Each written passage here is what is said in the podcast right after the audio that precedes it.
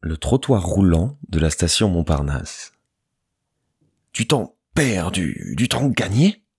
En tout cas, c'est une longue parenthèse, ce trottoir qui défile, infiniment rectiligne, silencieux. À l'origine, il y a presque un aveu. On ne peut imposer un couloir aussi long, un transit aussi colossal.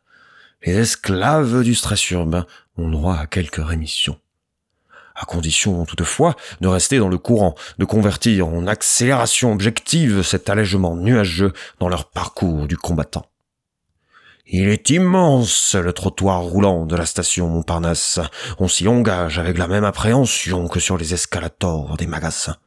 Mais ici, pas de marche dépliée comme des mâchoires d'alligator. Tout se fait dans l'horizontalité.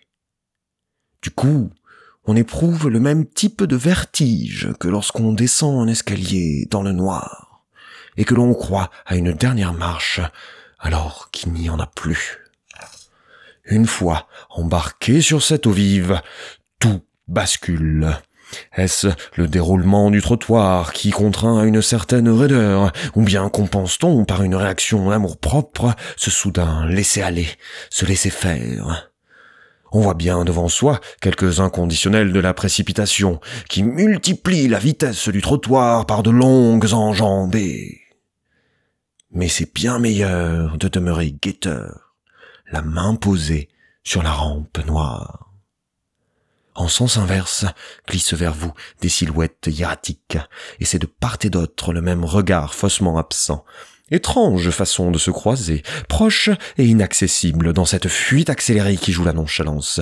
Destin, happé une seconde, visage presque abstrait, planons sur fond d'espace gris. Plus loin, le couloir réservé aux marcheurs impénitents, dédaigneux des facilités du trottoir mécanique. Ils vont très vite, soucieux de démontrer l'inanité des concessions à la paresse. On les ignore, leur désir de donner mauvaise conscience à quelque chose d'un peu fruste et ridicule. Il faut s'en tenir au charme accaparant du trottoir roulant.